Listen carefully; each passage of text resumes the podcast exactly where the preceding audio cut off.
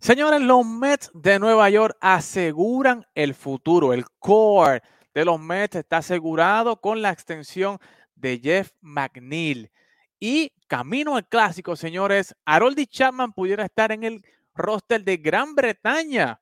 Óigame, se confirma que Puerto Rico ha llamado a Tristan Casas en el roster preliminar. Y señores, ¿habrá complot de MLB contra la República Dominicana camino al clásico? Hmm, eso y mucho más lo discutimos hoy aquí en Fogueo Deportivo.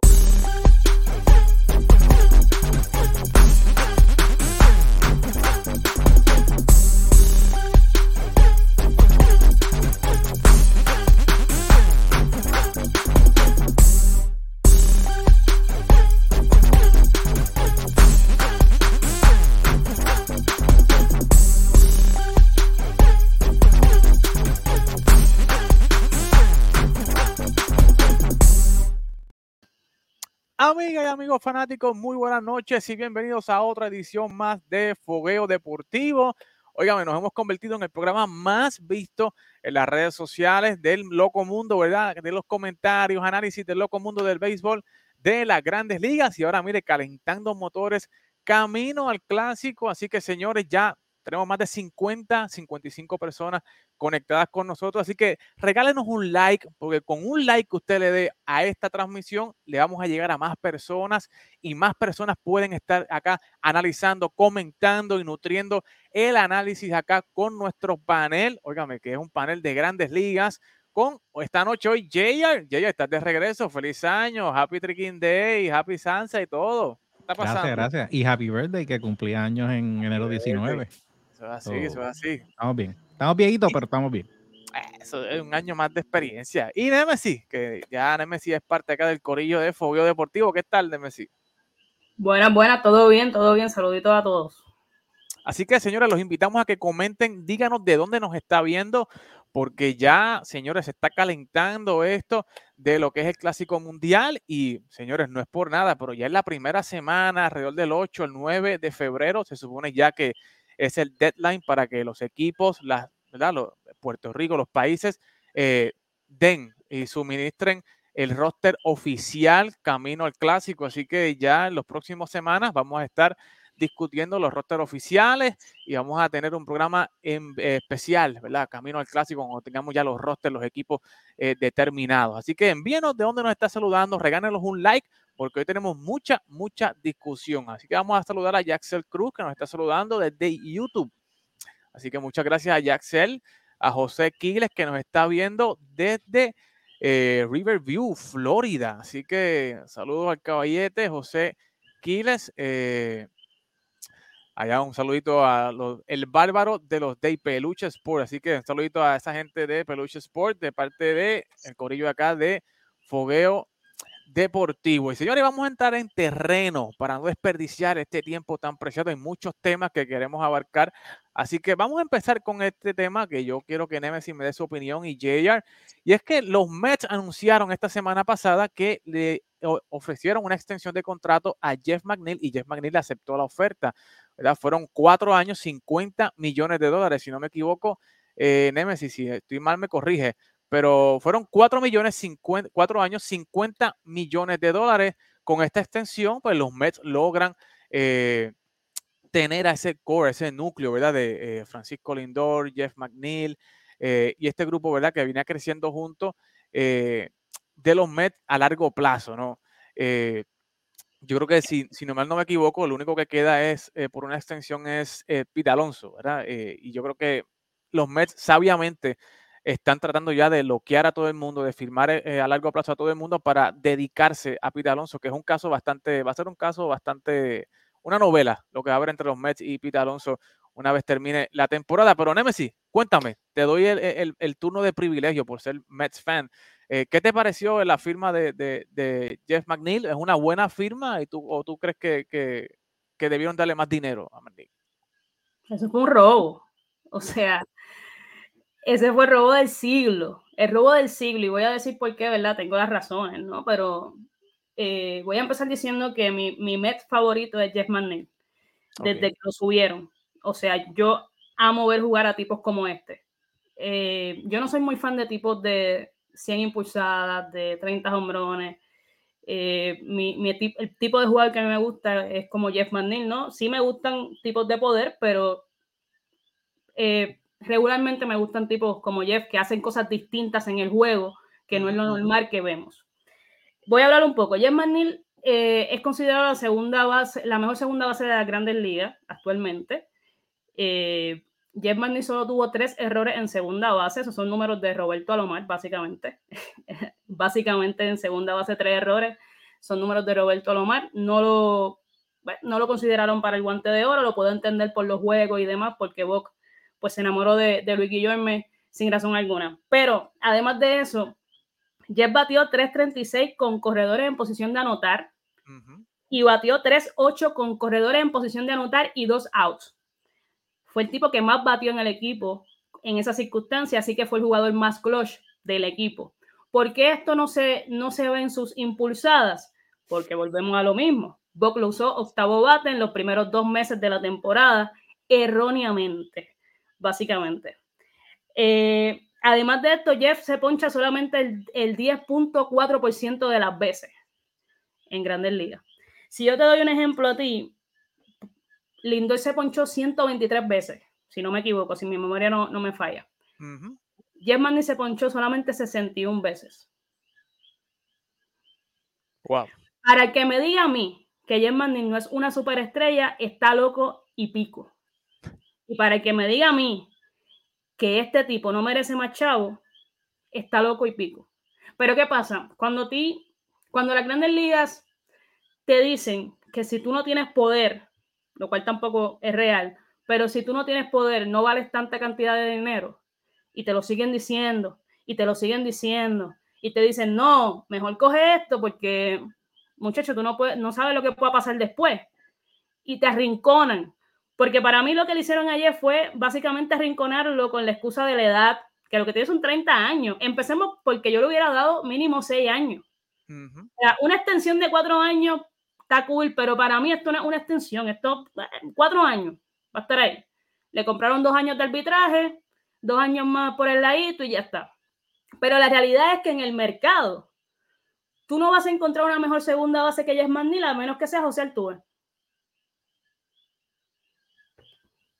Ya está. Y tienes, los gringos no lo aceptan, pero tienes a uno de los tres mejores señores de la grandes ligas tú tienes la mejor combinación Ciore y segunda en este equipo. Y Jem McNeil valía más dinero de lo que le dieron. Él lo aceptó. Ahí se acabó mi, ¿verdad? Mi, mi discurso porque básicamente él aceptó que él vale eso. Pues ok, no hay problema. Él aseguró su dinero. Pero sí, sí valía más chavo. Yo le hubiera dado al menos 80 millones eh, o 100 millones por, ¿verdad? Por mínimo yo le hubiera dado 18 o 20 por año. O sea, sin ningún, sin miedo, sin ningún miedo alguno sin ningún miedo alguno. O sea, los Mets le están pagando básicamente 18 millones por, año a Marte. Y Jem Manil es mucho mejor y ha logrado muchas más cosas en su carrera que, que Stanley Marte. Así que esto es una realidad. Hay muchas personas que no ven la importancia de este tipo en el equipo. La importancia de este tipo es que fue líder en porcentaje en base de los Mets y uno de los tres tipos que más llegaron a base en las grandes ligas. No todos son hombrones, no todos son las 100 impulsadas. Y voy a explicar esto y luego ya los dejo, los dejo hablar. Está bien que un jugador tenga fuerza, eso está cool, y que tú tengas una alineación con tipos que den hombrones y que impulsen más de 100 carreras y demás. Pero la habilidad que tienen tipos como Jess McNeil, como Ichiro y como otros bateadores es que son imponchables. Cuando tú logras tener un tipo así en tu alineación, tú le puedes, bueno, Nola lo dijo, el pitcher de, de Filadelfia lo dijo. El tipo más difícil que a mí se me hace lanzarle es Jess McNeil. Él lo dijo. ¿Por qué? Porque los tipos de fuerza tú los puedes ponchar. Le hacen swing a prácticamente a todo lo que va para home. Son tipos que no son cuidadosos en el home.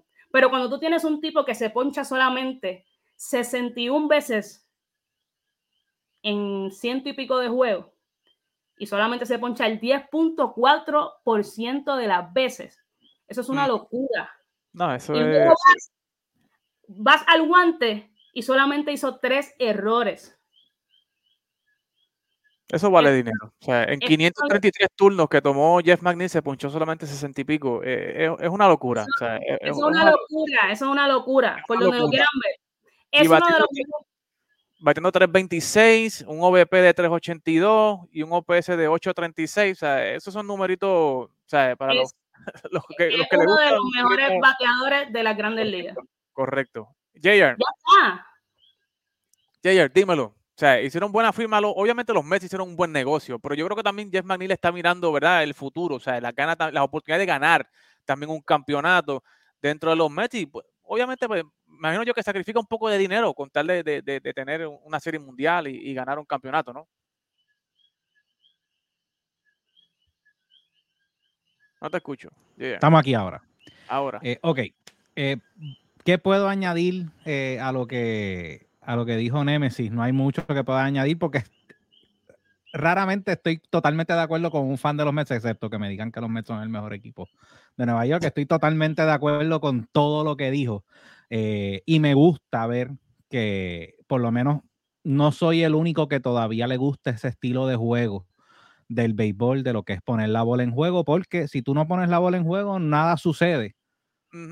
Todo el mundo, ¿no? Que el poncharse es lo mismo que tirar un fly o un grounder. Mire, no, no es lo mismo porque el, si es una roleta, el tipo tiene que hacer la tirada bien a primera.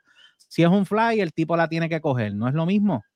No es lo mismo. So, yo estoy nuevamente, estoy totalmente de acuerdo con todo lo que dijo Nemesis, no hay mucho que se pueda decir. Definitivamente eh, el contrato fue bien team friendly, eh, porque estoy de acuerdo, el tipo tanto valía más años como más dinero. So, no hay mucho que pueda decir. Elder, bienvenido acá a Fogueo Deportivo. Espero que estés bien. Eh, Elder, te pregunto, ¿verdad? Ya que los muchachos han abarcado varios del análisis, pero esta firma de, Jeff McNeil no daña el mercado para próximas segundas bases, ya que, ¿verdad?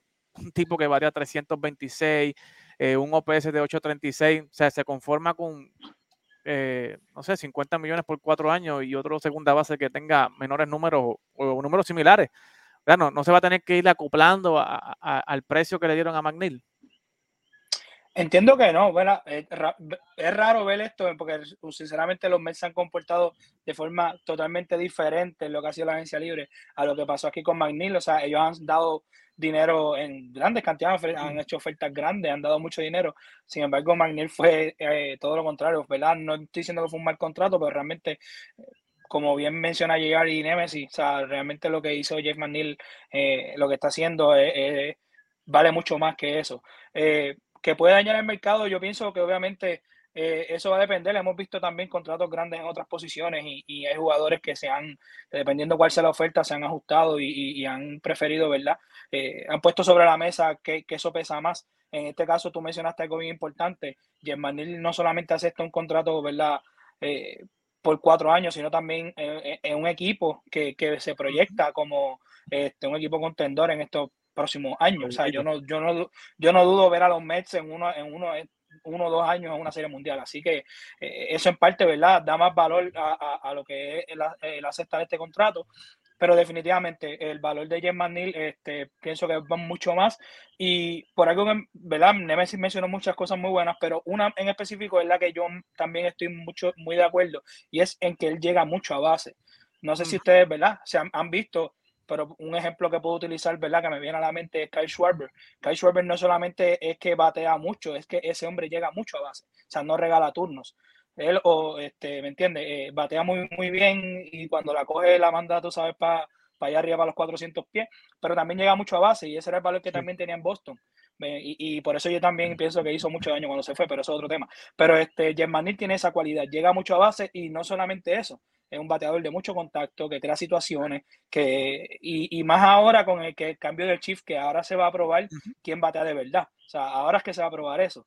Así que este, yo pienso que de verdad es una muy buena pieza y un negociazo que hicieron los Mets ahí. Así que, este, pero no, en el mercado yo pienso que eh, es que, es, que es, relativo. O sea, realmente puedes, puedes quizás crear un precedente o, o, crear ya una idea, pero hemos visto que realmente no siempre ha sido la regla. Hemos visto que jugadores de una posición ganan un dinero azul y otro en la misma posición y quizás haciendo números similares o quizás menores, se conforman con menos, pero ya hay otras cosas, ¿verdad? Que si cláusulas o el equipo que sea, etcétera. Así que yo pienso que aunque sí puede afectar un poco, no creo que sea es muy, muy, muy importante. Determinante, claro. No, y con la combinación de Brandon Nimo y, y, y ¿verdad? Que son jugadores que mucho contacto, que hacen a los pitchers eh, lanzar bastante, ¿verdad?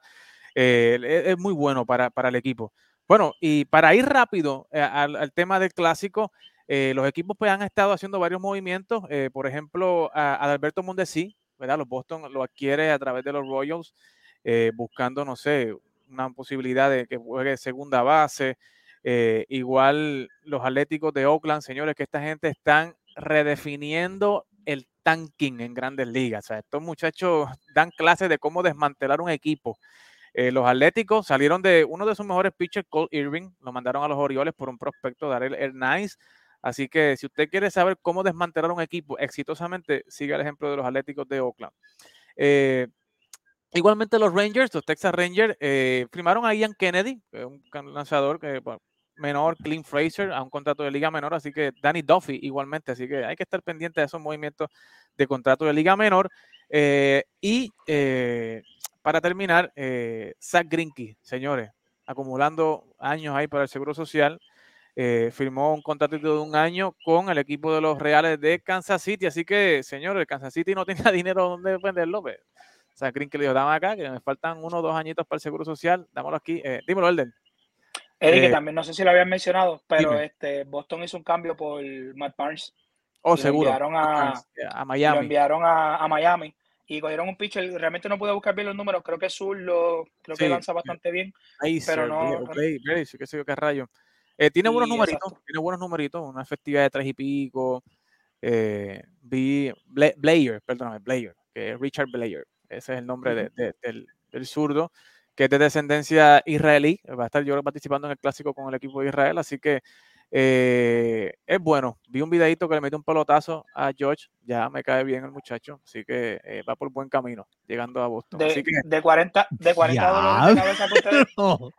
Oye, de 40 dólares de cabeza que tenían los Boston, pues ahora tienen 39. Se quitaron uno de encima. Que sí, por lo menos tenemos un bullpen decente. Por lo menos tenemos un bullpen decente. A ver, yo no sé si se dieron cuenta, habló mucho de que tanking, el equipo de Oakland, pero no, no dice, y el gerente general de Boston, que es el que ha hecho que la mayoría de los fanáticos de Boston se vuelvan calvos en la parte de atrás de la cabeza, rascándose cada vez que el tipo hace una movida porque no saben para dónde el tipo va. Eso es así. Así que, pero nada. Eh, pero yo, pienso que, yo pienso que Boston va, va, va, puede dar sorpresita. No, pero lo de sí, no, te, no te creas. Lo de Oakland es otro nivel, o sea, lo de Oakland es otro nivel. O sea, estos muchachos. Yo pienso igual, no se, van con, no se van con Boston. Eso es un tema que podemos poner luego. Exactamente, así que, pero vamos ahora, vamos al clásico, ¿qué tú crees? ¿Vamos al clásico? Vamos ya. The world gathers to watch baseball unite nations. And while the calendar says March, the baseball feels like October. I'm ready, I'm ready, I'm ready go.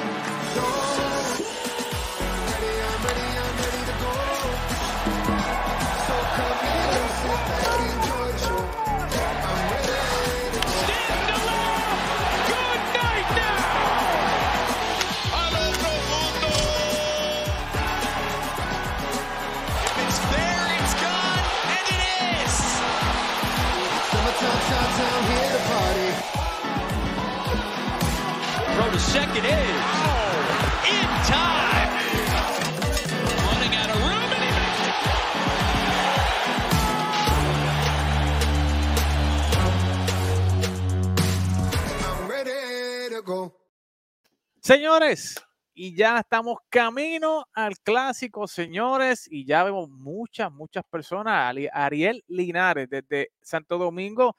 Este es mi programa favorito de béisbol y viendo a Nemesis siempre a pie de guerra. Oye, ya Nemesis está con fanaticada cruzando los mares a Santo Domingo. Así que saludito a Ariel Linares. Así que Ariel, envíale esta transmisión a tus panas, a la gente que le gusta hablar de béisbol, porque señores, vamos a estar lunes tras lunes hablando del mejor béisbol y rumbo al clásico, camino al clásico. Así que a José Antonio del Valle, que allá vamos para el clásico, eso vamos de calle, señores. Así que eh, un saludito a Jairo Perreira, a la gente de los boricuas activados, así que eh, dice José ¿quieres que vaya para los Juegos de Israel y Nicaragua con Puerto Rico. Eh, dichoso tú que conseguiste unos tickets para ahí, para el clásico, así que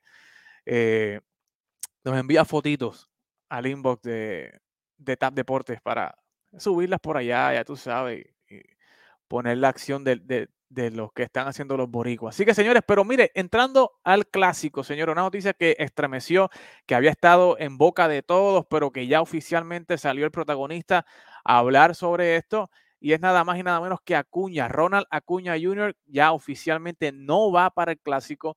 Eh, asimismo lo expresó con las muelas de atrás, obviamente, él quería ir y había estado, ¿verdad? Eh, eh, metiendo presión en las redes y metiendo presión en la prensa que él quería ir, que él quiere participar, pero parece que el equipo de los Bravos de Atlanta no le dio el permiso para participar y, ¿verdad?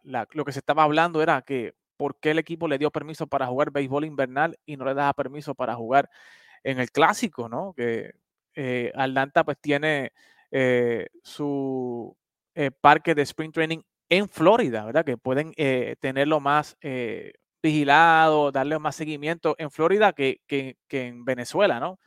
Eh, pero a final de cuentas, pues Acuña es un empleado del equipo de los Bravos y pues, tiene que acatarse, ¿verdad? A lo que le diga el equipo de los Bravos. Pero, Elder, te pregunto, vamos a, a invertida esta ronda.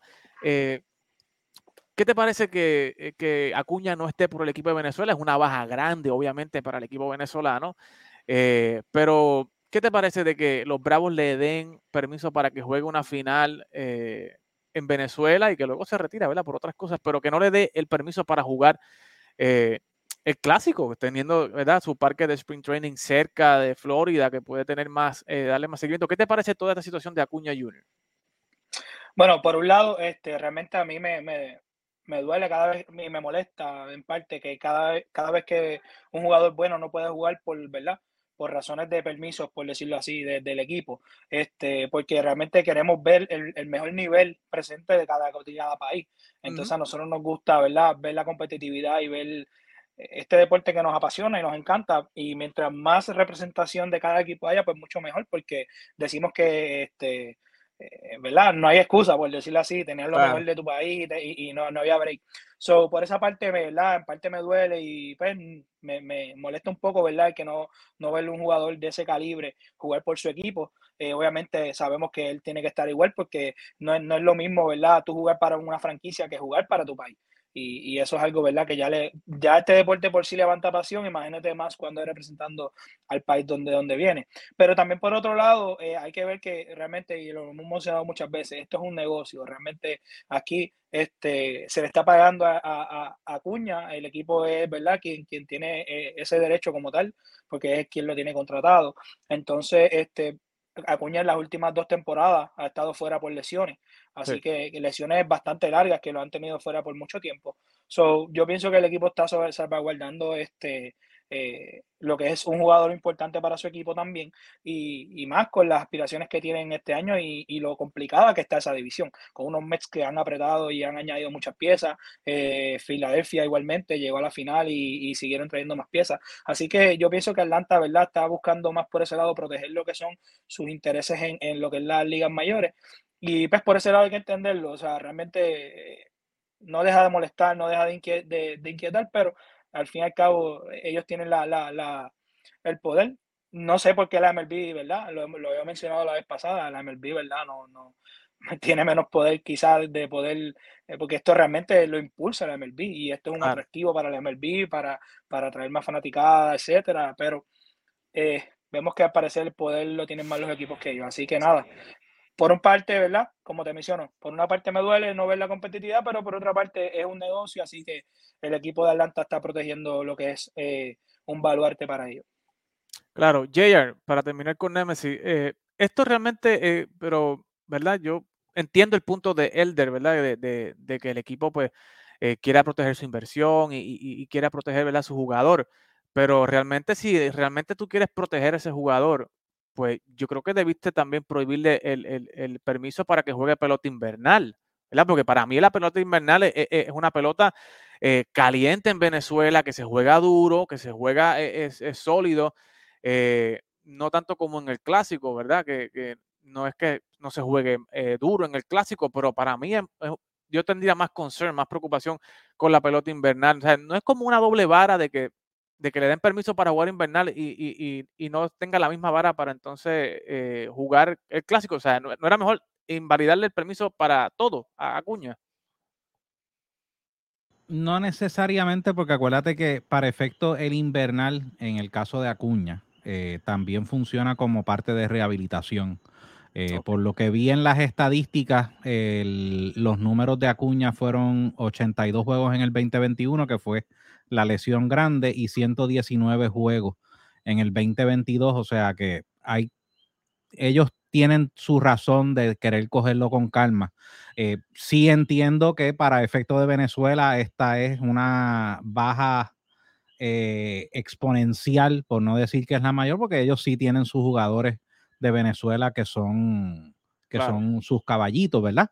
Eh, pero esta eh, es una baja bastante grande. Pero eh, tengo que entender el punto de, la gerencia. Sí, yo te dejo jugar varios, digo, traté de buscar, no me dio el tiempo de ver cuántos juegos fue lo que él estuvo en Venezuela, porque entiendo que por lo que había escuchado tampoco fue como una cantidad de juegos así exageradas. O vete y juega, más o menos lo mismo que Gleyber, vete y juega un par de juegos allá en la invernal para que calientes un poco y después regresas otra vez. Pero cogerlo suave porque tú estás lastimado y como dijo Elder, o sea, el jugar para tu país te lleva a querer hacer más de lo que tal vez tu cuerpo está listo para poder hacer en estos momentos.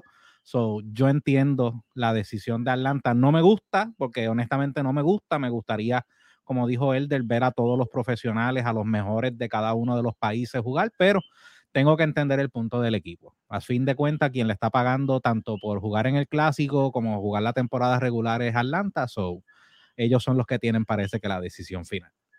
Definitivo, ese punto es bueno, ¿verdad? El de la rehabilitación que siempre eh, se me había pasado. Eh, las ligas invernales son eh, buenas para eso. Pero Nemesis, viendo el roster ahora de Venezuela, ¿quién pudiera sustituir a, un Acuña Junior que sea, básicamente pudiera haber sido el centrofilo o el, o el jardinero derecho del equipo. O sea, a juicio tuyo, ¿qué tiene que hacer Venezuela ahora para tratar de sustituir a un jugador como Acuña Junior? Eh, volver a nacer. Para sustituir a Acuña, mm, volver a nacer. O sea, no, no hay quien pueda sustituir a Acuña en, este equipo. Si pueden buscar, ¿no? Algo que, alguien, ¿no? Que, que pueda minimizar un poco el golpe. Ahora, básicamente, o sea, yo tengo que ser sincera, obviamente duele porque uno no ve a todos los estrellas y, demás, pero yo quiero ganar. O sea, yo quiero ganar. Si esto es lo que me trae Venezuela, sin Acuña, pues triste, pero yo quiero ganar. O sea, Esto, es así. O sea, no es culpa de los demás equipos que, que ¿verdad? Que, los Bravos no le hayan dado eh, el permiso a Acuña a jugar y más allá de que Acuña juegue o no, las excusas no deben de estar porque no es culpa de los demás equipos. Así que básicamente, o sea, es triste porque realmente el equipo de Venezuela se perfilaba también como un muy buen equipo. No es que sin Acuña no lo sean, pero Acuña exponencia este equipo de una manera increíble. Eh, es uno de sus mejores jugadores sin duda, pero es lo que nos traigo, lo que nos trajo el barco. Así que básicamente no me puedo sentar aquí a decir que estoy triste porque, o sea, estuviera triste si Acuña es que no va a jugar por una lesión, pero Acuña básicamente está saludable, él va a estar en el sprint training con, con los Bravos y demás, y triste no estoy. O sea, triste no estoy. Yo, yo estaría triste si me dicen a mí que, que no va a jugar Lindor, o si no va a jugar Correa. Eh, ¿Me entiendes? Estuviera triste, pero triste no estoy. Es lamentable para el equipo de Venezuela. Espero que logren conseguir a alguien que pueda minimizar el golpe, pero eso es lo que hay y contra eso hay que jugar. Definitivo. Hasta el momento Venezuela está presentando, ¿verdad? A Anthony Santander y a Abisael García y tenían a Ronald Acuña hay proyectado para ese centrofil, pero ahora con la baja de Ronald hay que ver qué jugador eh, pudiera dar ese paso al frente o qué, jugador pudiera estar buscando Omar López para tratar de sustituir, ¿verdad? El clásico pasado estaba Ender Inciarte eh, pero yo no creo que Ender Inciarte esté ahora mismo al, nivel, ¿verdad?, que está exigiendo el equipo de Venezuela, sin eh menospreciar, obviamente, eh, el talento de Ender, pero Eddie, encontré cuántos juegos jugó Acuña en la Liga Venezolana. Fueron solamente 10 juegos de, 10. de 84 que son en la temporada. So, eso Y fue básicamente para. fueron como bateos designados, así que sí, no, no vete, ve- no. vete soltando poco a poco y regresa. Exacto, exacto. Y otro que está por ahí buscando, eh, que salió también en las redes, que el equipo de Gran Bretaña está buscando eh, darle la vuelta a las reglas, buscando la vuelta a la noria, es que supuesta y alegadamente está Haroldi Chapman en el roster preliminar de 50 eh, del equipo de Inglaterra, ¿verdad? O del Reino Unido o de Gran Bretaña. Y esto por una regla que está. En, en los libros de, del Clásico Mundial, donde, ¿verdad? Si hay un país o que fue territorio o colonia de algún otro país, ¿verdad? Y, y ese jugador o nació en ese, en ese país que era colonizado en ese momento o algún descendiente o ascendiente de su familia, pues puede eh, estar, eh, aplicarse en ese, en ese asunto y eh, cae el caso de Harold Chapman porque su papá eh, eh, es de ¿verdad? Su familia es de Jamaica y Jamaica fue colonia de Inglaterra hasta 1962, ¿verdad? Esto es historia eh, no tan reciente, ¿no? No, no muy Bien. lejos, ¿verdad? reciente. Pero eh, Cuba no llamó a Haroldi Chapman, ¿verdad? Que Haroldi eh, salió a relucir al mundo a- en, en el- en esos primeros clásicos con el equipo de Cuba y Cuba no lo llamó y pues obviamente Gran Bretaña agarrándose de esa regla de eh, colonia y toda esa cosa, pues al parecer lo tiene incluido en el roster de 50 eh, y ya tendrá que entonces eh, Chapman decidir si va o no va. Pero, ¿qué te parece, este, Nemesis, ver a- a- al misil cubano ahora lanzando posiblemente misiles por el equipo de Gran Bretaña? O sea, una cosa interesante si vemos a, a- a Chapman jugando para Gran Bretaña. de la familia de, de allá de la reina y todo eso, ¿no? De verdad que, pues, no sé, el chamaco, o sea, eh, se ve bastante inglés, se ve bastante inglés. Sí. Este, eso no, no lo pueden negar, o sea, las raíces inglesas están por todos lados. Eh, nada, que estas cosas pasen, pues son, está bien, porque realmente son equipos que no tienen, ¿verdad? No, no- todavía son equipos que están construyéndose. Eh, nunca digo nada porque son equipos que quizás en, en, en cuatro u ocho años pues pueden ser un equipo contendor, porque es que uno nunca sabe, o sea, en, la pelota pasan unas cosas increíbles.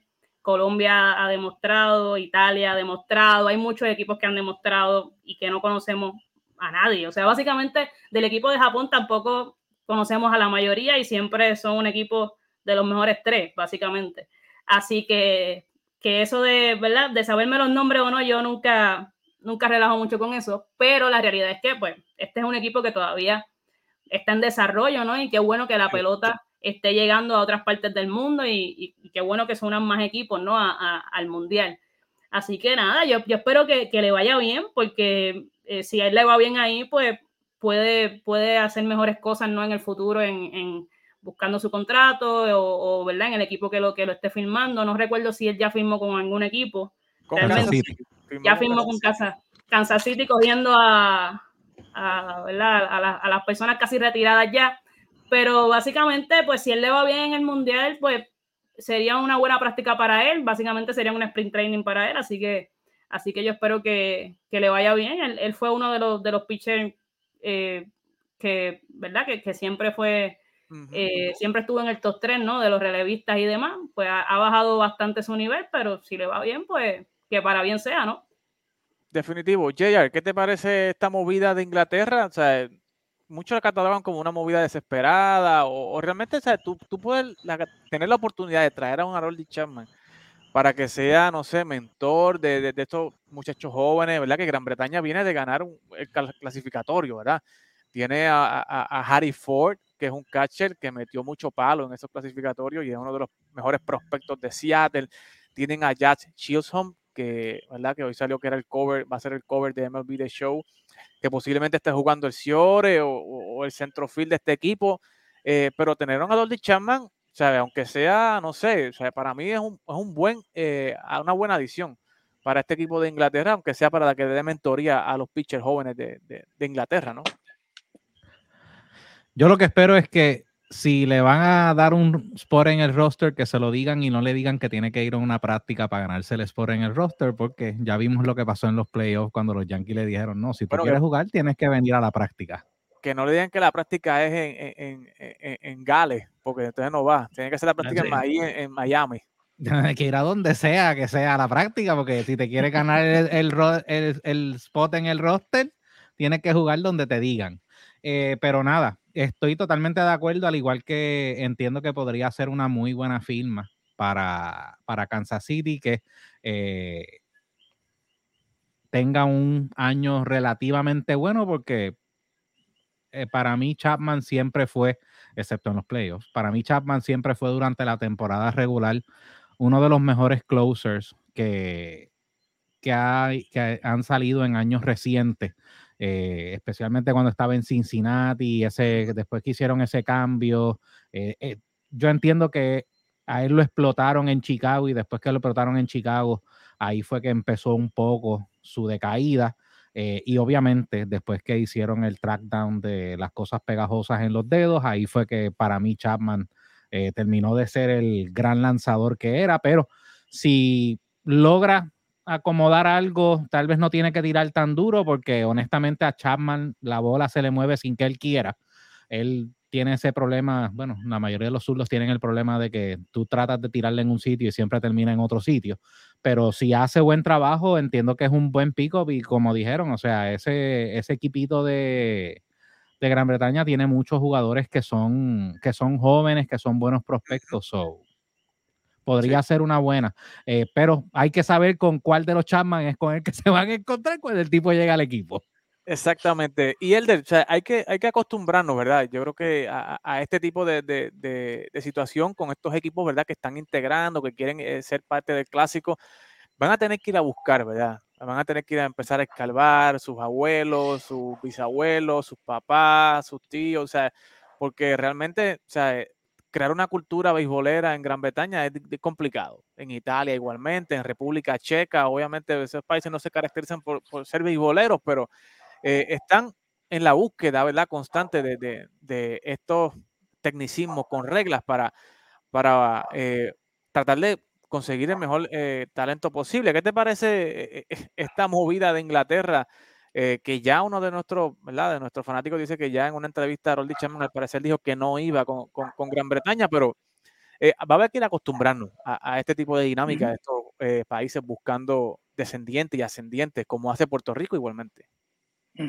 No, claramente, y, totalmente opuesto a lo de Acuña, esto le, esto añade ¿verdad? más interés y hay más competitividad a lo que es el, el, el torneo como tal, o sea, el clásico. No es eh, no es que tener nombre te asegure que vas a ganar, pero por lo menos te puede asegurar que tienes un jugador que ya está probado, que tiene experiencia y que quizás, ¿verdad? Puede, puede ser ese factor de diferencia entre, en el equipo.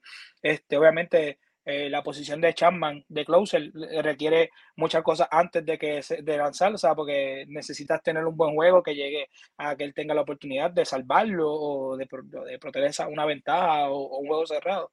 Pero este pero realmente, obviamente, tener una pieza como Chapman, ¿verdad? Puede significar algo, algo. Sabemos que Chapman no es lo mismo que de hace muchos años atrás, pero uno nunca sabe, quizás puede ser, ¿verdad? Si, si, si se diera que juega con ellos, quizás que se reivindique y, y, muestre lo, lo, último que tiene ahí en el tanque, quizás, ¿verdad? Es bien impredecible, pero en parte, ¿verdad? Me gusta porque que están buscando este, ser más atractivo en, el clásico y esto eh, le ayuda a, la liga completa per se porque eh, expanden más lo que bien tú mencionas, son equipos que son lugares que usualmente el béisbol no es el primer deporte o quizás ni, lo, ni están pendientes de él, pues esto quizás puede llamar la atención de, ese público y empiezan a expandir un poco más los horizontes de, la liga, que también lo están haciendo, ya vemos como Tani ha mercantilizado lo que es la figura de Otani en Japón y ya empiezan a sacar los juegos en fuera de, Estados Unidos para eso mismo, para promulgar que más gente, ¿verdad? Más de otros países se, se, se interesen por lo que es este deporte. Claro, y yo creo que, más los niños, ¿verdad?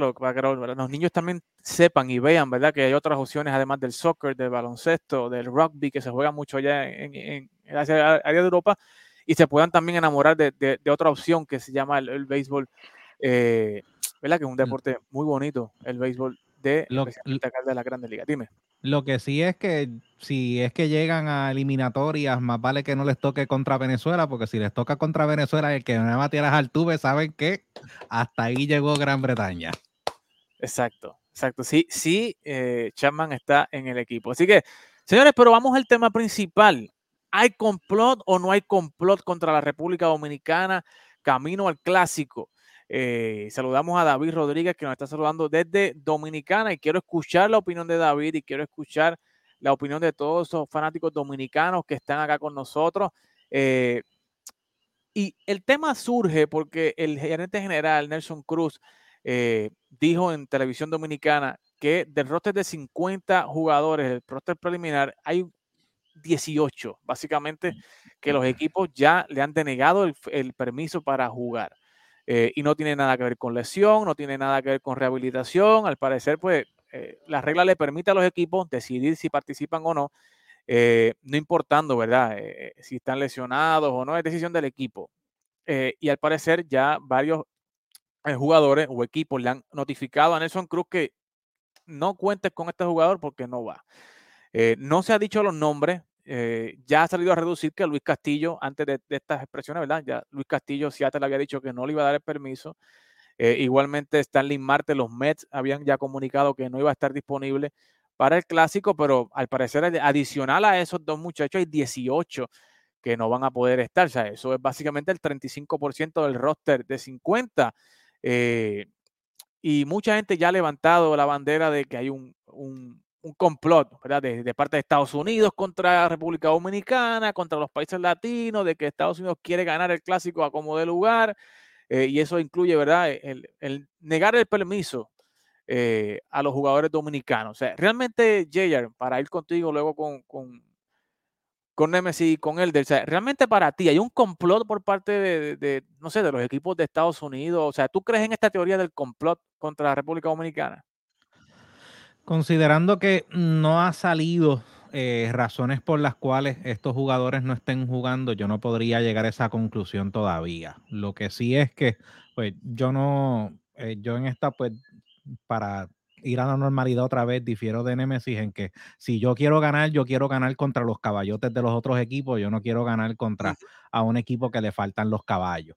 Eh, este, ¿qué te puedo decir? Eh, hay que esperar a ver qué es lo que sale, las razones que da cada uno de los equipos para decir que no quieren que los jugadores jueguen. Eh, todavía, hasta donde tengo entendido, no sabemos ni cuáles son los jugadores que están autorizados y cuáles son los que no están autorizados. So, no podemos llegar a una conclusión referente a que sea, tal vez sea edad, tal vez sea que este, son muy jóvenes, están en sus primeros años, no quiero que este, vayan a sufrir, porque nuevamente, vuelvo y repito lo que había dicho Elder, jugar para el, para el equipo, para tu país, o sea, tú tal, te quieras dar el 110% y ese 110% cuando los juegos para efecto del dueño del equipo, que es quien te paga, no cuenta, pues eso es un riesgo bastante grande que realmente el dueño del equipo se está dando. Eh, pero yo honestamente, pues hasta ahora no puedo llegar a una conclusión si es, se ve feo, pero no puedo llegar a una conclusión si es un complot. Pero como dice, para ir con Ne- Nemesis, o sea, tomando en cuenta lo que dijo eh, JR, o sea, si hay un equipo o unos jugadores que toman bien en serio este clásico mundial y que juegan de corazón este clásico mundial, son los dominicanos. O sea, eh, en República Dominicana coge este torneo bien en serio. Sus jugadores dan el 200% en estos partidos. Lo vimos en el último clásico con ese juegazo contra la República Dominicana. ¿sabes? Ese cuadrangular de, Nelson Cruz contra Andrew Miller. O sea, eh, todavía se escucha por acá. eh, usted ve los highlights y, y ve la emoción del público en ese Marlins Park. Y, y fue una cosa, o sea, eh, realmente los dominicanos se toman bien en serio este torneo. Pero, como dice José Quiles, o sea, República Dominicana tiene eh, jugadores para hacer cinco equipos al clásico, ¿sabes? Y tú crees que por 18 equipos, el equipo dominicana, por 18 jugadores, perdóname, eh, el equipo dominicana deja de ser competitivo eh, camino al clásico, eh, Nemesis. Bueno, antes de contestar la pregunta, dos cositas rápido, porque Héctor, Héctor de Jesús anda fogata conmigo en, en los comentarios en, en Facebook, así que yo le voy a, yo le voy a contestar algo.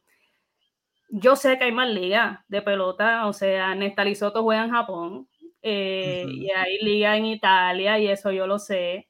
Yo he cubierto ligas profesionales, por si él no lo sabe, un saludito a Héctor de Jesús de corazón. He cubierto la Serie del Caribe y un par de cositas, solamente que nadie puede sentarse aquí a decir que ve esas ligas de la misma manera en como ve grandes ligas. O sea, más de 10 jugadores de cada una de esas ligas, nadie se sabe. Eso es así. Eso es así. Nadie puede decir que se saben más de 10 jugadores de cada una de esas ligas. Eso es así. No es desconocimiento, es que Grandes Ligas, pues uno la ve más que esas otras ligas. Y obviamente Japón es la segunda mejor liga del mundo. Contestando ¿verdad? A, tu, a tu pregunta, pues básicamente yo creo que República Dominicana es uno de estos equipos que da miedo. Y no es que, ¿sabes lo que pasa? Que, vuelvo y repito, no es que yo quiera ganar contra un equipo, ¿verdad? Eh, débil. Lo que pasa es que si estas cosas pasan, pues esto no es culpa de Puerto Rico. Obviamente, si yo le quiero ganar a los caballos de República Dominicana porque nos deben una. O sea, aquella final, yo se la tengo bien guardada a República Dominicana y le quiero ganar con los caballos. Pero si no van 18 jugadores y le ganamos, pues eso no es culpa de Puerto Rico. O sea, hay que dejar eso claro, eso no es culpa de Puerto Rico y la excusa de que no, pues nos ganaron sin los caballos, si es que no va alguno de los caballos o demás pues mira, nosotros no tomamos las decisiones. Este, nosotros vamos con, con, nuestro equipo, República Dominicana va con su equipo y juegan en contra y el que gana, ganó, básicamente. Pero sí yo quiero que República Dominicana y los demás equipos tengan sus caballos, pero no es algo que a mí, o sea, no, es que yo voy a dejar de dormir por la noche por eso. Como dije, yo me hubiera quedado triste si es que el hijo de Correa o algo iban a hacer la misma semana, que yo creo que sí, pero él va a hacer un revolú ahí para que el muchacho nazca antes y iba a estar en el mundial. Eso, eso quizá a mí me hubiera dado más tristeza, ¿no? Que Correa quizás no hubiera jugado en el mundial o quizá otro jugador no hubiera jugado en el mundial de Puerto Rico, porque Puerto Rico es mi país. Claro. Es mi país y yo voy a querer que mi país gane siempre. Ahora, para los hermanos de República Dominicana, claro que Estados Claro que Estados Unidos no quiere que 18 jugadores vayan al mundial. Claro que Estados Unidos acomoda el mundial para ellos, pero es que siempre ponen a Puerto Rico y a Venezuela en la misma división. Empecemos por ahí. Puerto Rico, Venezuela y República Dominicana, eso siempre está sembrado. Siempre está sembrado. Y Estados Unidos allá con el eh, un, ponen a México para disimular esto y lo otro. Claro que Estados Unidos acomoda el mundial para ellos. Ahora no le sale. Le salió en el último mundial. Pero el equipo que más consistencia ha tenido, y esto yo lo dije y lo vuelvo a repetir en los últimos dos mundiales, ha sido Puerto Rico y República Dominicana. Son los equipos que más consistentes han sido en estos dos últimos mundiales. Duélale a quien le duela. y claro que el equipo de República Dominicana da miedo. Y claro, que es que tiene que. Todos los jugadores de Estados Unidos tienen permiso. Los de República Dominicana que son la competencia directa de Estados Unidos, 18 no lo tienen. huele, a truco, huele, a peje maruca ahí. O sea, vamos a decir que no pasa nada. Vamos a decir que no pasa nada. O sea, me voy a sentar aquí a decir, no pasa nada. Pero todos los jugadores de Estados Unidos le dan el permiso y no hay problema. Y ponte la camisa de USA. Sí, porque esta vez va a jugar Mike Trout, va a jugar Mookie Betts, va a jugar este, tú sabes. Yo esa la puedo entender hasta cierto punto, excepto cuando pienso específicamente en el primer nombre que acabas de dar, Eddie, Mike Trout. Yo, dueño de Anaheim, sabiendo lo que sé de Mike Trout, yo no dejo a Mike Trout jugar en el clásico. Claro que no. Pero lo van a dejar. Eso es. lo van a dejar. Está bien, lo van a, lo van a dejar, pero si realmente esas son las supuestas razones, yo honestamente ver a Mike Trout en el clásico, digo, si es que Mike Trout, porque a la hora de la verdad, yo entiendo, el, único motivo por el cual Estados Unidos ganó el clásico anterior fue como ellos lo dijeron. Nosotros nos enteramos que en Puerto Rico habían reservado pasajes y todo para que los iban a traer de vuelta a celebrar con parada y toda la cosa, y nosotros eso lo queríamos parar. Eso estoy totalmente de acuerdo con ellos. Pero yo no veo, y voy a hablar claro, este equipo de Estados Unidos del clásico ni se le para en los talones al equipo del 2006 de Estados Unidos del Clásico. No. Y no llegó a ninguna parte. ese equipo no llegó a ninguna parte. Y yo veo que en esta, a Estados a los peloteros americanos no le importa como nos importa a nosotros. Claro que Yo no. lo veo, yo lo veo para ellos, ellos es, pues, Cultural. exacto. Yo, yo lo que, yo lo, a mí lo que me importa son mis chavos, porque mira la, la diferencia en distinción del equipo del 2006 de Estados Unidos del Clásico, donde jugaron tantos caballos, y al año siguiente, si conocías tres o cuatro, era mucho. Porque a ellos no les simplemente- importa. Simplemente mira eh, la, la venta de tickets. O sea, en Miami ya no hay tickets para cualquiera de los juegos. ¿sabes? En Arizona hay tickets a, a Bellón por Chavo. En, en- en Claro. esa- en esa- en No lo sede. regalan, ni regalándolo salen de ellos. Sinceramente, sinceramente, los latinos, y siempre lo hemos dicho, los latinos nos tomamos más estos torneos a pecho. Sí. Es una cultural, realidad. es Estados. Unidos, Estados Unidos no le importa el mundial, no le importa. Pero sí es, pero tampoco les gusta perder. No, No les gusta lucir mal. eso es Y verdad. hacen lo necesario para que el equipo pueda lucir bien hasta más entrado en el mun- en, el- en- en la, en la semana. Eso es así. Y vuelvo y repito, vuelvo y repito, gente. No es que yo no quiera que Puerto Rico no juegue contra los caballos. Yo quiero que el, o sea, yo quiero ganarle contra los caballos de Venezuela, contra los caballos de República Dominicana. Pero si eso no pasa, no me voy a sentar a arrocharme. No, no, jugamos no. contra el equipo que nos ponga República Dominicana y jugamos contra el equipo que nos ponga Venezuela. Claro que yo le quiero ganar a los caballos, pero si no están, no podemos hacer más nada. Y si ganamos, pues dame la victoria. No me voy a sentar a llorar por eso. No hay En el excusa. próximo mundial hay esperamos que excusa. los caballos vengan. No hay Eso excusa. así. Puerto Rico llegó a una final con Huicho Figueroa. Así que no hay excusa. Exacto. Pero es que desde Hemos, varios- hemos- hemos llegado a finales con peores equipos. Puerto Rico siempre es el equipo más débil de los mejores equipos. Entre Venezuela, República Dominicana, Estados Unidos, siempre ponen a Puerto Rico como el equipo más débil. Llevamos dos finales corridas. Eso es así. pero es- ¿crees en la, en la tesis de- de- del complot, sí o no? De contra República Dominicana? ¿O, o tú crees que esto es. Es, es extraño que sean tantos jugadores, pero eh, como bien mencionaron, primero, eh, eh, realmente el talento de República Dominicana es de sobra. O sea, ellos deben tener muchos caballos más. Pero ¿qué pasa? Yo lo que veo en, en esto es que Nelson Cruz está levantando bandera desde ahora, buscando que, oye, vamos a ver si de esos 18 por lo menos rescato 10 o rescato 12, ¿verdad? A ver cómo, cómo metiéndola, ejerciendo presión, por decirlo de esa manera, Claro. antes de que, de que sea peor. Este, porque realmente 18 jugadores son muchos. O sea, si vamos a ser realistas, son muchos jugadores y no sabemos todavía quiénes son. O sea, podemos estar hablando de que, quién sabe, sean 18 lanzadores, que quizás O sea, eso es lo más que hace falta. O sea, tú no sabes cuánto, dó- dónde es que está el, el, el- dónde es que les va a hacer el hueco. Y, y yo pienso que si Nelson Cruz está levantando banderas de ahora es porque de esos 18 jugadores, aunque sabemos que en República Dominicana el talento está de sobra, hay, muchos jugadores muy talentosos, pero debe ser que de esos 18 jugadores muy, muy importantes. Así que, este, que por eso que quizás él está levantando banderas de ahora y, y poniendo ¿verdad? el planteamiento para ejercer presión a los equipos y ejercer presión a la liga para que, que hagan algo, porque eh, esto no se puede quedar así, o sea, 18 jugadores menos es mucho. O- o algo que me preocuparía también sería este, que esto no, yo pienso que será un complot si lo hacen con otro equipo, porque Estados Unidos también sabe que Puerto Rico no se pueden dormir con Puerto Rico, está Venezuela, eh, el Japón, o sea, México, aunque México Japón es difícil, pero México tiene un equipos, hay muchos equipos que también van a dar batalla y que, y que oye, esto es béisbol, aquí no ganan los nombres, lo hemos dicho muchas veces, aquí los nombres no te aseguran nada, aquí gana el que juegue béisbol, eso es todo. Aquí el que menos nombre tiene puede ir allí a hacer un swing, la votó y ganó el juego. Así que este, yo pienso, ¿verdad?, que hay que, dar- hay que darle un poquito más de tiempo y ver qué sucede eventualmente.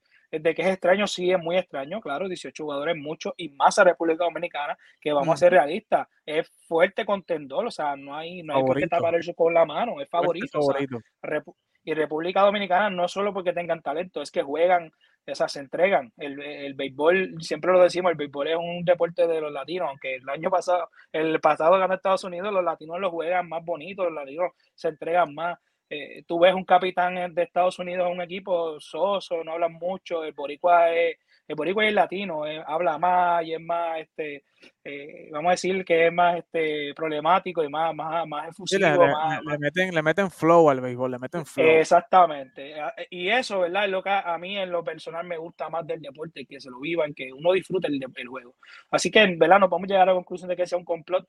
No deja de ser extraño de que sean tantos jugadores de un mismo equipo, pero, ¿verdad? Yo pienso que, que esto de alguna forma u otra se va a solucionar y no se va a quedar así porque eh, el béisbol no puede tampoco que, quedar como, como, como que no hice nada y que permití que algo así sucediera. Así que este, vamos a ver qué sucede, pero este, definitivamente es un golpe muy bajo y, y, sería triste, ¿verdad? Que, que, no, que no permitan que este, este torneo se dé con, lo, con, lo, con la hermosura que requiere, ¿verdad? De que todos los equipos estén completos y competitivos.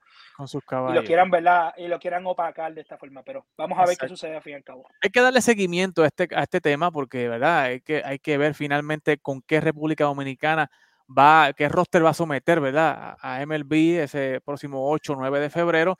Y hay que, mire, Héctor Iván trae un punto, o sea, Starling Marte y José Ramírez están recién operados. O sea, si están recién operados, obviamente despídete de José Ramírez, ¿sabes? Y ya José Ramírez estaba eh, proyectado para segunda base. Eh, y la República Dominicana tiene cierto, eh, una discusión quién va a ser su campo corto. Hay mucha gente que piensa que Jeremy Peña, otra gente que piensa que Wander Franco, hay otra gente que piensa en distintas alternativas y tienen tienen bastante eh, material para discutir, así que eh, hay que darle seguimiento a este caso. Y para concluir, eh, Héctor Vázquez Muñiz, hay que darle crédito a Héctor Vázquez, que fue el primero que sacó esta noticia y nosotros le hemos dado seguimiento. hace unos meses atrás habló de la posibilidad de que Triston Casas fuera convocado por el, equipo de Puerto Rico y hoy nuestras fuentes nos confirman eh, que sí, que está en el roster preliminar de 50 eh, eh, Triston Casa. hay que ver si es el corte final, pero de que está en el, en el roster preliminar, está. Triston Casa, que es el prospecto número uno de la organización de los Red Sox, de los Medias Rojas de Boston, un primera base, zurdo, con mucho, mucho potencial. En este equipo de los Medias Rojas de Boston. Nada más le voy a decir que en su tiempito que estuvo en grandes ligas, se la sacó a la calle eh, a Garrett Cole. Así que ya el muchacho empezó bien, tiene buen talento, tiene buen poder, eh, es muy paciente en el plato, se envasa mucho, que es una de las cosas, ¿verdad?, que eh, se está viendo mucho ahora en, grandes ligas, pero el hecho de que Triston Casas le haya dicho que sí a Puerto Rico, yo creo que para mí es súper importante. Eh, ¿qué te parece que la posibilidad de ver a un Triston Casas en el equipo de Puerto Rico en el clásico.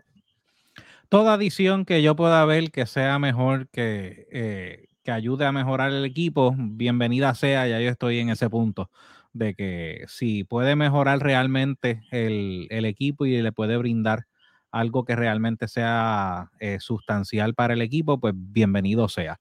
Ya honestamente yo no voy a estar con lo de que, que, si Stroman jugó el año pasado con Estados Unidos y ahora quiere venir, como allá no lo quieren, quiere venir a jugar acá, mira, si quiere jugar acá, juega acá, porque ellos anyway van a hacer lo que les da la gana, so, tú sabes que yo le voy a dar la bienvenida y vente, vente, vente a jugar, vamos a jugar y olvídate de eso. Exacto.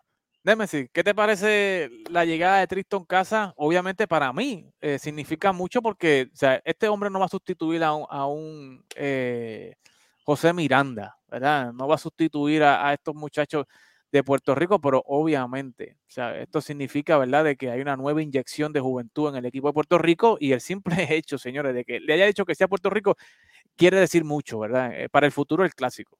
¿Qué tú crees, Nemesis? Le da, bueno, de, hacer el corte final, le da una gran profundidad al, banco, que era algo que es algo que necesitamos. Es algo que necesitamos y, y trae ayuda a la ofensiva en caso de necesitarse. Yo lo dije, esto es un torneo de bateo y todo lo que este chamaco pueda traer desde la banca, eh, bateando, que es muy buen bateador. Eh, yo lo vi con los Rexos, con mis Rexos. Eh, y, y, el chamaco lo usó bien, es un caballito. Vamos a ver si llega a caballo, pero por el momento es un caballito. Y tiene, ¿verdad? Tiene futuro, tiene, tiene, se ve que tiene un, un futuro eh, brillante en el béisbol si sigue como va y que él esté, ¿no? Y, que también esté en el mundial de hacer el corte final, ayuda mucho a Puerto Rico y ayuda mucho a los Rexos de ver también qué puede hacer el chamaco en un nivel contra los mejores jugadores del mundo. Porque eso es una realidad. Este mundial son los mejores jugadores del mundo del béisbol y qué puede hacer el chamaco si le dan la oportunidad viniendo de la banca aquí y allá, pues también ayuda mucho a eso. Pero realmente le da profundidad a la banca, que es algo que necesitamos bastante. La banca de Puerto Rico todavía está tambaleando, así que necesitamos un poquito de más profundidad ahí el chamaco, el chamaco se la da. Definitivo. Elder, ¿qué te parece? ¿Verdad? Ya hay mucha discusión acá en los comentarios y obviamente en las redes sociales, cada vez que tiramos una información como esta, ¿verdad? Salen los nombres de José Miranda, salen los nombres de Nestalí Soto. Eh, eh, y definitivamente, ¿sabes? Puerto Rico va a llamar al mejor talento disponible. Eh, y luego el último corte lo hace Yadier Molina, ¿verdad? Con el equipo de trabajo, ¿verdad? Dependiendo de las necesidades de este, de este equipo de Puerto Rico. Pero déjame decirte, ¿verdad? Que siempre un bate zurdo es importante en un equipo y, y, es peligroso, ¿verdad? Un bate zurdo de poder, ¿verdad? Que siempre es bueno tener eso ahí y no necesariamente tiene que sacar a nadie de la primera base. O sea, puede ser un buen DH, puede jugar eh, primera base en los partidos contra Israel, contra Nicaragua, ¿verdad? sin menospreciar, pero le da descanso a, los otros jugadores, igual Emanuel Miranda, que va a estar allí también eh, en la banca, y puede estar eh, otros jugadores, ¿verdad? Ya NJ Meléndez confirmó que va a estar, que es otro bate zurdo, que balancea, ¿verdad? El, el line-up de Puerto Rico, pero ¿qué te parece? Yo creo que para mí, Tristan Casa, Riley, eh, estos muchachos, Bon Grisham, Riley Greeny, que dijeron que no en esta, en esta ocasión para asegurar sus puestos en grandes ligas, pero estamos viendo el futuro de, de, Puerto Rico en los próximos clásicos con Tristan Casa, Christian y, y estos muchachos. ¿Qué, ¿Qué, te parece, Elder? No, definitivamente. O sea, es bien, eh, lo habíamos mencionado la semana pasada, el traer esta, este tipo de jugadores jóvenes este, que tienen el interés de representar a Puerto Rico es bueno porque, eh, primero, que, que añades talento a tu equipo. Segundo, que los desarrollas, lo, lo, empiezas a poner en escenarios diferentes y, y en uh -huh. situaciones. Y tercero, pues que eh, representa, y yo creo que esta es la más importante, que representa el futuro de, de las próximas generaciones, ¿verdad? De los próximos clásicos. Porque tú necesitas gente joven que ya en, en, algunos años vamos a tener, quizás para el próximo clásico, jugadores que jueguen este clásico no van a estar, pero entonces esas caras nuevas, ¿verdad? Se empiezan a desarrollar y empiezan a, a, a añadirse, ¿verdad? Como parte de, del equipo de Puerto Rico. Obviamente, este, sabemos que eh, tenemos a Miranda en, en, en, la misma posición de casas, pero no está mal, ¿verdad? Tener profundidad, poder rotar los jugadores, un torneo, ¿verdad? Que, que, que requiere a veces también que, que, que los jugadores descansen, porque eh, esto es fuego a la data, o sea, vamos a jugar béisbol de verdad y, y, y, esto, ¿verdad? Es un ambiente que sí es bueno tener eh, siempre opciones adicionales, ¿verdad? Cuidando también los jugadores de lesiones, de, uh -huh. de agotamiento y todas esas cosas. Este, con respecto a, a que se la sacó a, a Gary Cole, eso ya muchos lo han hecho, eso verdad no me sorprende mucho, pero este pero realmente es un talento bueno. Es y... normal, eso es, mira, esto es normal. Ya, mira, yo me, yo me voy, yo me voy. pero no me gusta tirando un venenito, pero este no, de verdad que definitivamente añadir a Casas para mí es una muy buena adición. Sabemos que quizá Alex Cora tuvo algo que ver ahí. Así que, pero es muy buena adición, añade talento, añade juventud. Y bienvenido sea, mano. Todo el que quiera representar a Puerto Rico, bienvenido sea. Que lo que necesitamos es talento para pa, pa representar. Definitivamente ahí está la mano de, de, de, de Alex Cora, obviamente, ¿verdad? Eh, estos muchachos tienen asignaciones pendientes y saben cosas que nosotros no sabemos. Pero, señores, hay que darle seguimiento a toda esta información del clásico porque, o sea, señores, Puerto Rico tiene mucho, mucho talento, como dice Carlos Colón acá. Eh, Nelson Velázquez, Nestalí Soto, Cristian Arroyo. Eh, así que hay, hay, bastante, hay bastante talento, eh, pero hay que ver también, ¿verdad? Porque ya se había rumoreado y se había confirmado por parte del gerente general Sola de que Springer y Arieta estaban en el roster preliminar de 50. Hay que ver si finalmente hacen el roster, si esta gente eh, porque con Springer en el roster y con Arieta en el roster, pues Puerto Rico ¿verdad? toma otro giro. Eh, hay que ver cómo termina este roster de Puerto Rico, cómo termina el roster de Dominicana. Ya Cuba presentó su roster y luce sólido. Eh, igualmente Japón con todos los Yoshida y los Kamasaki, los Kawasaki que tiene allí. Eh, y son dos veces campeón, no se duerman. Con todos los Isaki, con todos los Isaki. los primeros dos. Los Kawasaki. Eh, o sea, estos muchachos llevan un equipazo eh, para el clásico, así que... ¿Sabes lo que pasa con Japón? Que Japón juega la pelota pequeña. Sí. Y, y cuando tú juegas la pelota pequeña y la pelota como es, sí. pues no te hace falta, ¿verdad? Estos tipos de 40 y, y 100 hombros y 100 impulsadas, porque la pelota, a mí me, me gusta más la pelota así, pero nada, luego, luego, luego tocamos un temita así luego, porque yo soy más de la pelota, de la pelota pequeña más que de, de la pelota que quiere hacer ver grandes ligas. Definitivo. Así que señores, no hay tiempo para más. Obviamente, mi respeto a la gente de Japón, no me malinterprete. O sea, lo que pasa es que todos estos apellidos, pues son, ¿verdad? Son raros. O sea, no Para es que- nosotros son, es como ellos decir Pérez, Rodríguez. de Japón, o sea, para nada. Pero obviamente, o sea, un respeto a Japón y yo y a Netherlands, ¿verdad? Yo siempre esos equipos, estos equipitos así son, son fuego a la lata. Así que, señores, eh, exacto. Y no hay tiempo para más, así que, señores, esté pendiente a Ardaz Deportes en todas sus redes sociales porque eh, estamos todo el tiempo, ¿verdad? Poniendo la última información y vamos a estar detrás de la noticia de lo que esté pasando detrás del clásico. Así que, señores, no hay tiempo para más. Nos vemos la semana que viene en otro eh, programa más de Fogueo Deportivo. La gente está muy loca. En la discoteca. Loca. En la discoteca. Loca. En la discoteca.